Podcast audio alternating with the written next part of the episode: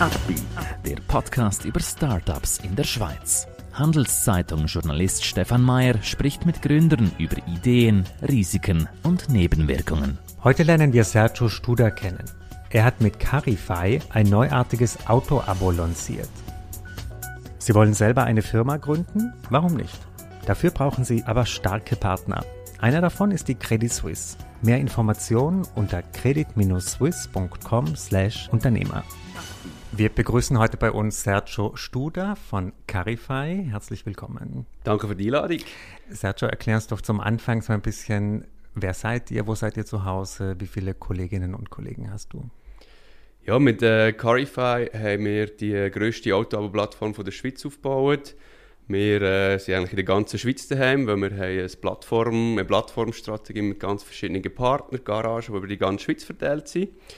Ähm, wir haben vor einem Jahr angefangen, knapp einem Jahr, Anfang September, haben Geburtstag gefeiert und sind jetzt dann gleich 20 Mitarbeiter. Mhm. Ihr seid ja recht schnell gewachsen, ist das so? Genau, genau. Mhm. Wir sind eigentlich schneller gewachsen, als wir es erwartet haben, ähm, muss ich sagen. Ähm, am Anfang mein Mitgründer Raphael und ich und äh, sind nachher innerhalb von drei Monaten Entwicklungsphase für einen Pilot dann live gegangen und haben dann ja, gerade von Anfang an eigentlich eine grosse Kundennachfrage gehabt, eine grosse Nachfrage von Partnern und haben so auch Schritt für Schritt das Team aufgebaut. Mhm. Bei euch kann man ja sozusagen das Auto, sich ein Auto aussuchen, konfigurieren, wozu braucht man es, wie lange braucht man es und dann bekommt man es wie in so einem Abo. Habe ich das richtig verstanden? Genau. Mhm. Also wir haben uns, wir haben uns überlegt, ähm, der, der Automarkt ist, ist, ist äh, sehr, sehr unflexibel. Oder wenn man länger als einen Monat will, ein Auto hat oder ein Auto braucht, aus verschiedenen Gründen, sei es für, äh, für einen Beruf äh, oder jetzt auch aufgrund von der Corona-Zeit, wenn man nicht mehr kann, kann guten ÖV nutzen kann, hat es bis anhin eigentlich nur zwei Möglichkeiten gegeben. Entweder habe ich ein Auto können kaufen, da habe ich viel Geld gebraucht, ein grosses Anfangsinvestment für etwas, das eigentlich vom ersten Tag einfach Geld verliert. Und die andere Möglichkeit, die wo, wo auch schon bekannt ist oder sehr, sehr verbreitet, äh, ist das Leasing. Und beim Leasing ist es einfach so, dass ich mich für drei bis vier, fünf Jahre an das gleiche Auto muss binden muss. Und wir haben gesagt, das entspricht nicht mehr den heutigen Kundenbedürfnissen. Ähm, Lebenssituationen, Lebensumstände ändern sich immer wie schneller. Kunden, die Leute haben, haben äh, ein flexibles Leben und sollen so auch mehr Freiheit haben in ihrer, in ihrer Mobilität, sich äh, die Mobilität der anderen Lebensumstände können anpassen mhm. Wie seid ihr denn auf diese Geschäftsidee gekommen? War das dein eigenes, äh, soll ich sagen, dein eigener Pain, dass du gesehen hast, eigentlich willst du was anderes? Oder wie war das? Nein, das ist nicht so klassisch, dass das ein Bedürfnis ähm, von mir war. Es ist jetzt Worte, also ich nutze unsere, unsere Angebote selber auch. Aber es ist ursprünglich ist eigentlich der Grundentscheid gewesen, gewesen von meinem Mitgründer, von Raphael und von mir, dass wir ein eigenes Unternehmen gründen. Also wir haben äh, vorher schon in einem Startup geschafft, ähm, dort geholfen, das Startup mit aufzubauen, fünf Jahre, und haben nachher Ende 2018 gesagt, so, jetzt haben wir gesehen, wie das geht, äh, jetzt haben wir selber etwas probieren und haben nachher verschiedene Branchen angeschaut, von der Immobilienbranche über die Nahrungsmittelindustrie. Wo kann man, kann man etwas bewegen, wo kann man etwas verändern, wo hat es auch externe Einflüsse, Technologieeinflüsse, wo, wo vielleicht bis jetzt noch nicht so stark ähm, einen Einfluss haben auf die Branche. Und wir sind dann äh, auf, auf die Automobilbranche gekommen, äh, haben gesehen, okay, eben, es funktioniert eigentlich seit Jahrzehnten gleich.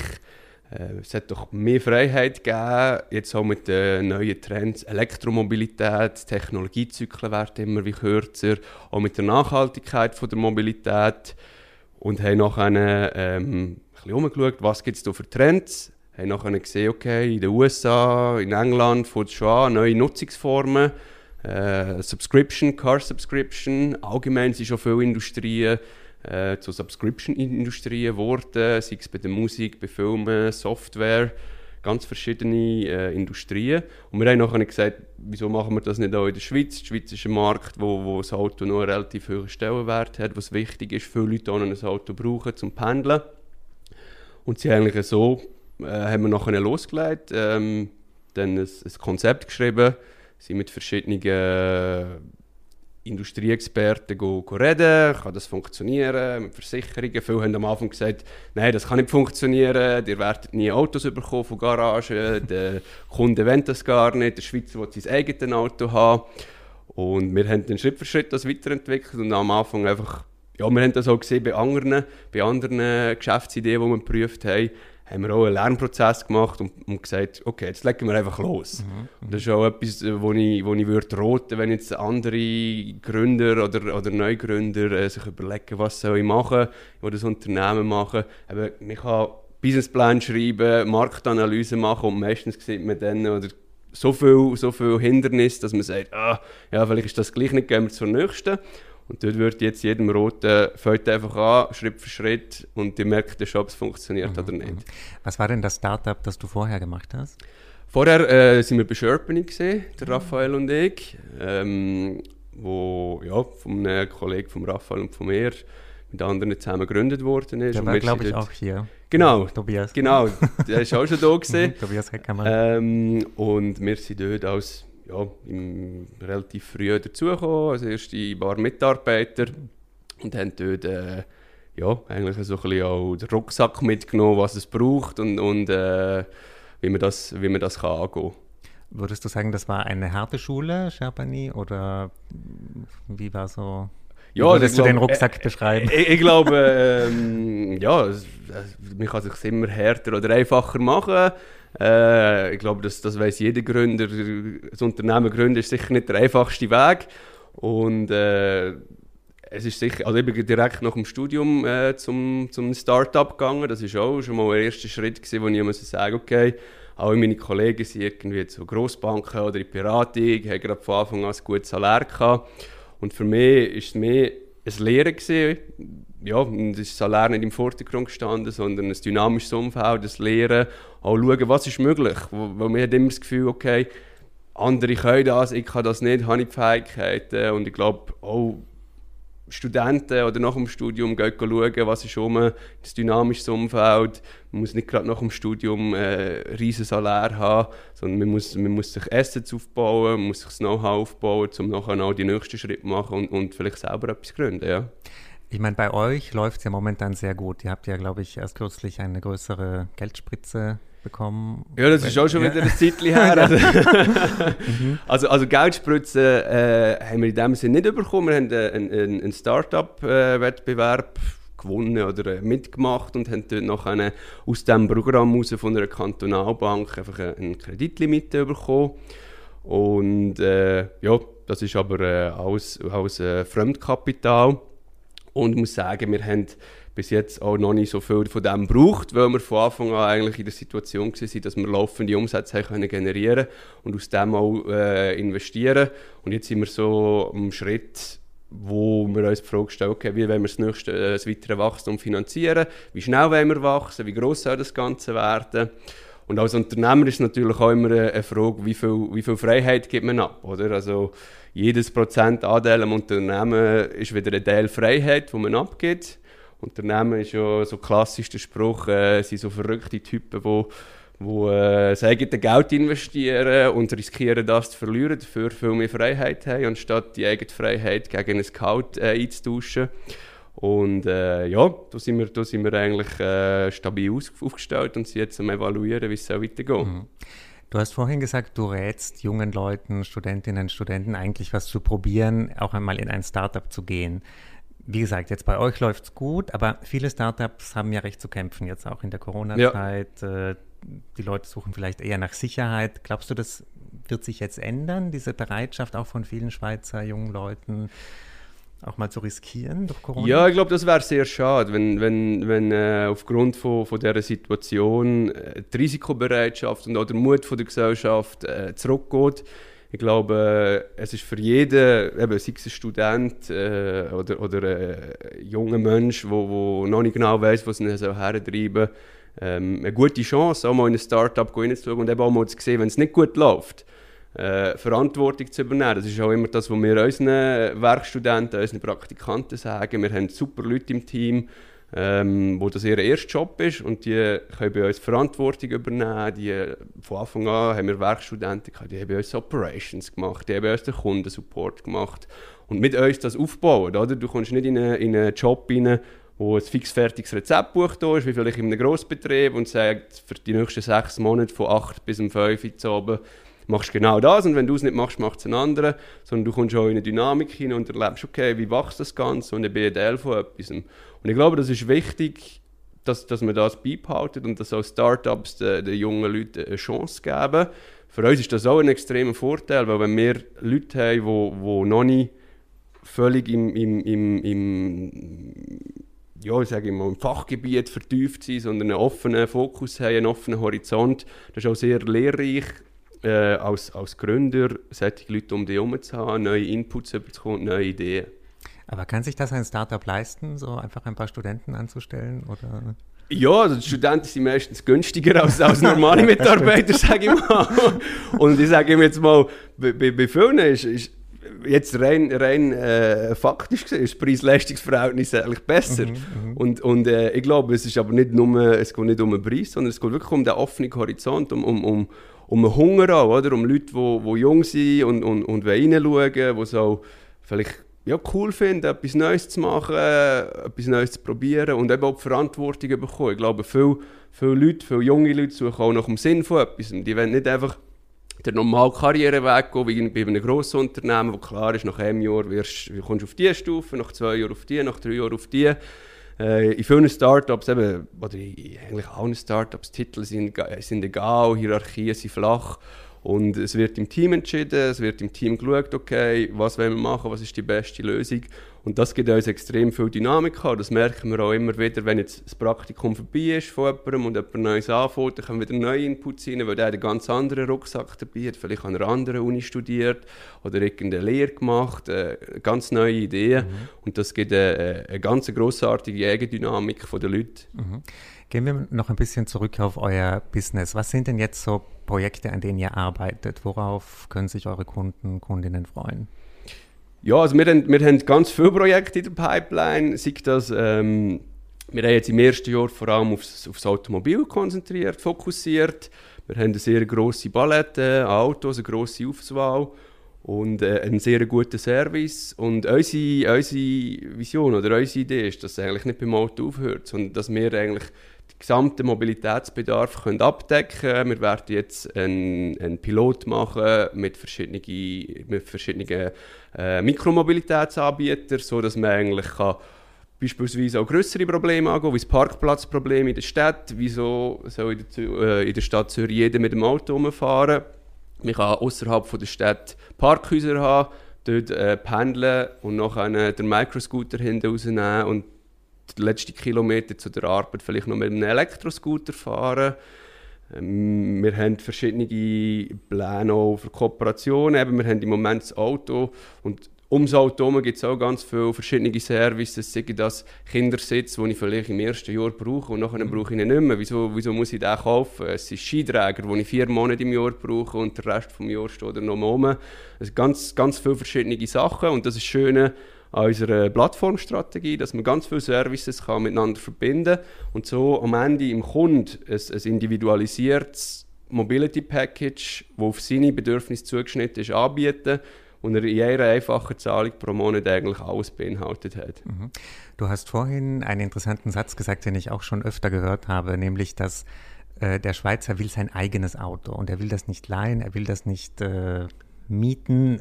Ja ist da was dran oder ist das einfach nur ein Klischee? Ja, ich glaube, dass schon etwas dran ist. Darum haben wir unser Geschäftsmodell auch ein bisschen so gemacht, wie wir es wie jetzt gemacht haben.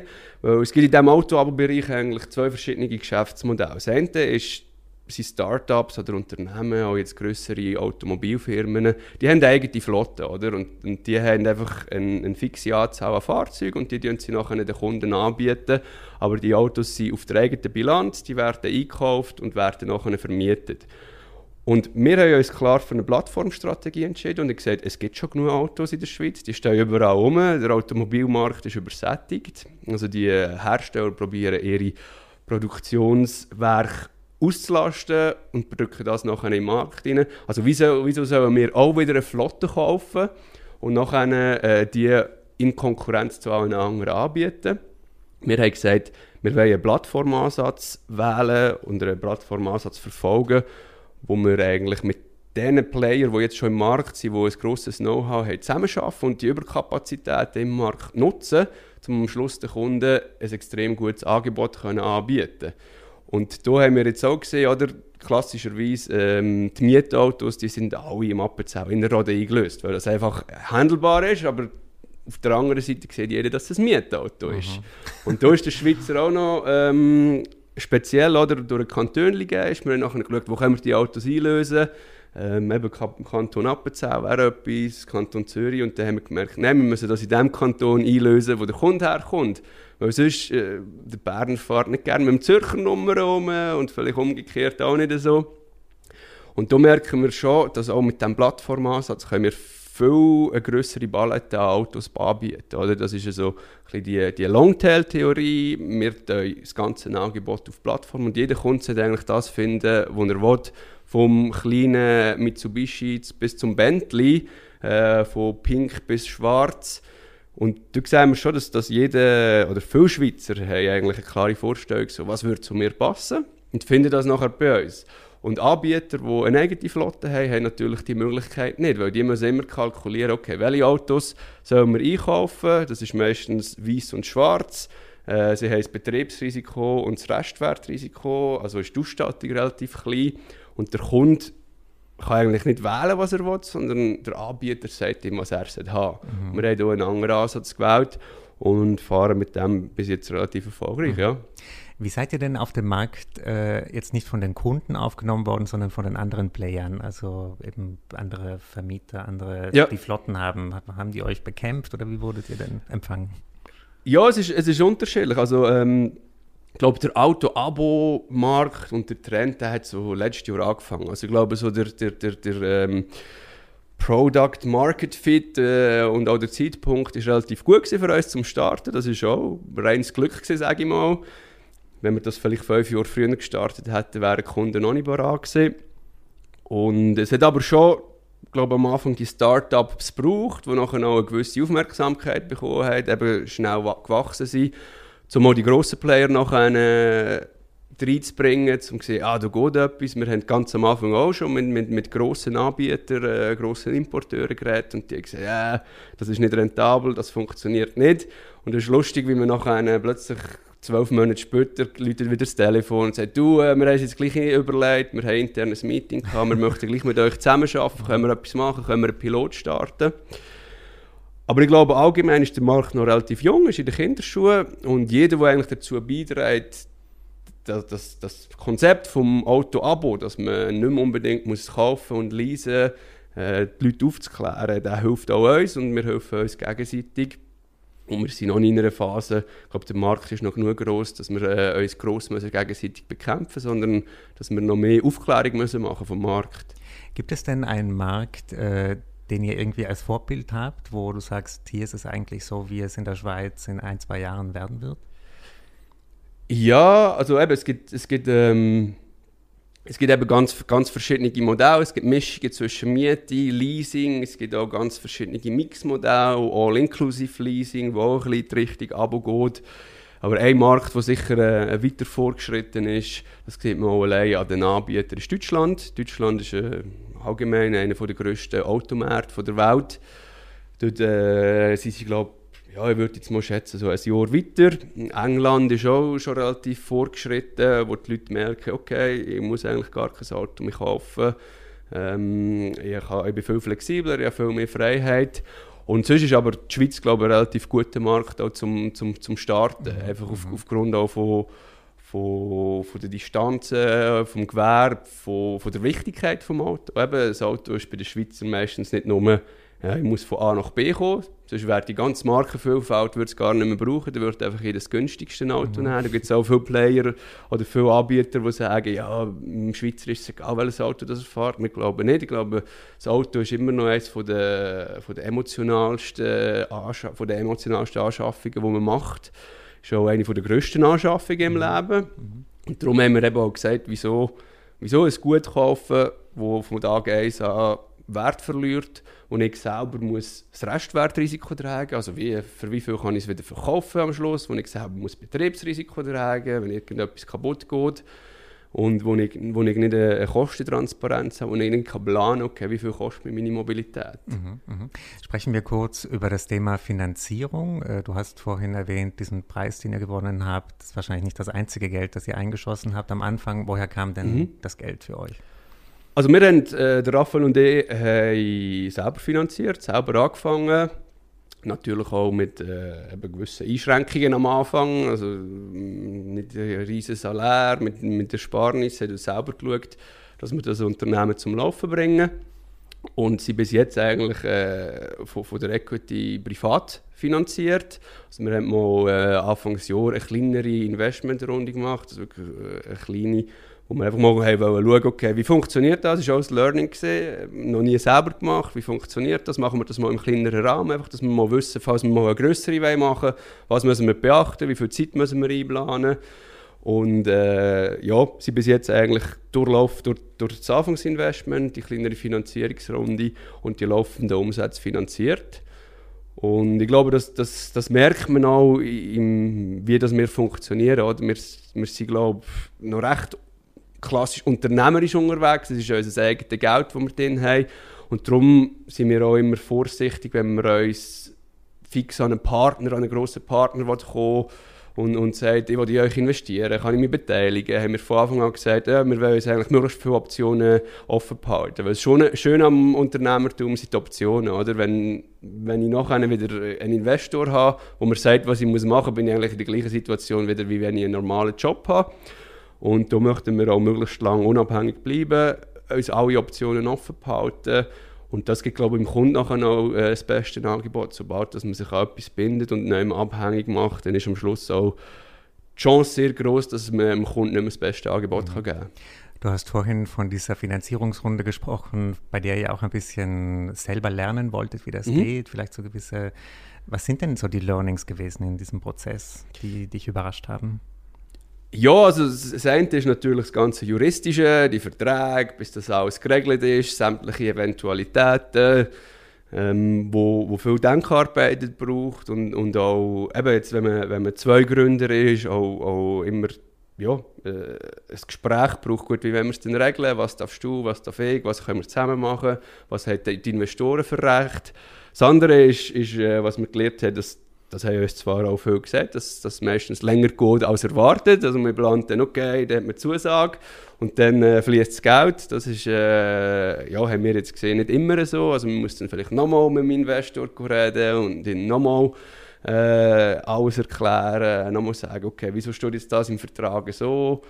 Ähm, das sind eigentlich so die grössten Learnings, gewesen, dass das eben meistens länger geht und, und dass man auch die, die juristischen Sachen alle muss eigentlich super vorbereiten mhm. und sich Gedanken dazu machen. Also man kann nicht einfach sagen, gut, mach es so wie bei allen anderen, sondern es muss nachher individuell auf euch Unternehmen und auf Philosophie passen. Mhm.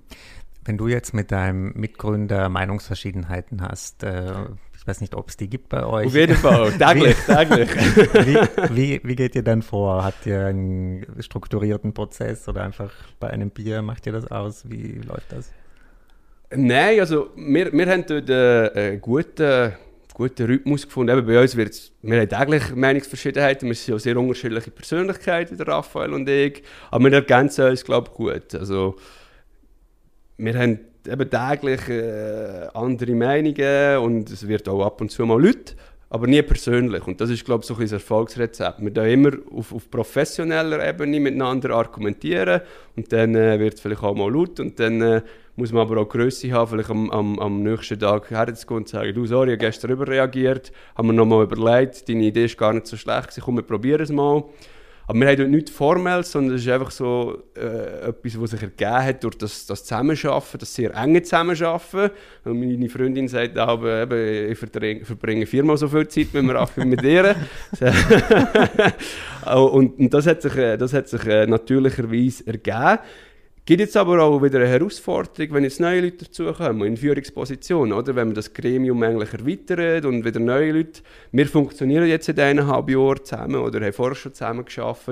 Und jetzt kommen neue Leute dazu und die müssen das vielleicht zuerst anschauen und vielleicht wir müssen auch unser Verhalten anpassen, weil man nicht mit jedem gleich umgehen kann mhm. und das nicht so ein, so ein Selbstverständnis ist für jeden. Mhm. Das heißt, jetzt geht es auch schon ein bisschen, ihr wächst ja wahrscheinlich, also ihr seid bis jetzt gewachsen, es wird wahrscheinlich, muss noch ein bisschen weitergehen. Es wird noch ein bisschen weitergehen, genau. hoffentlich, ja. Und äh, jetzt müsst ihr praktisch dieses Gremium öffnen. Äh, wie geht ihr, wie macht ihr das? Also ja, ich glaube, indem, dass man Leute ins Team nimmt, die die eben zum einen die gleichen Werte haben und auch ins Unternehmen reinpassen, ins Team reinpassen. Eben, es hat schon, auch wenn wir erst seit einem Jahr unterwegs sind, haben wir schon eine gewisse Unternehmenskultur, eine Teamkultur. Wir haben ein gemeinsames Verständnis, was ist wichtig, was wollen wir zusammen erreichen.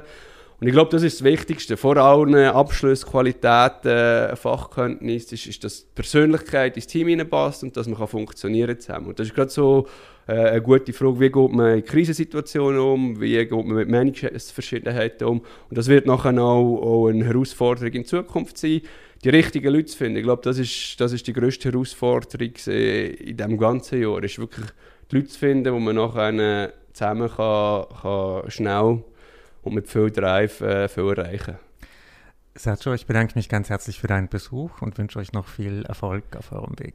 Danke dir, das wünsche ich dir auch. Danke vielmals. Ein Podcast der Handelszeitung.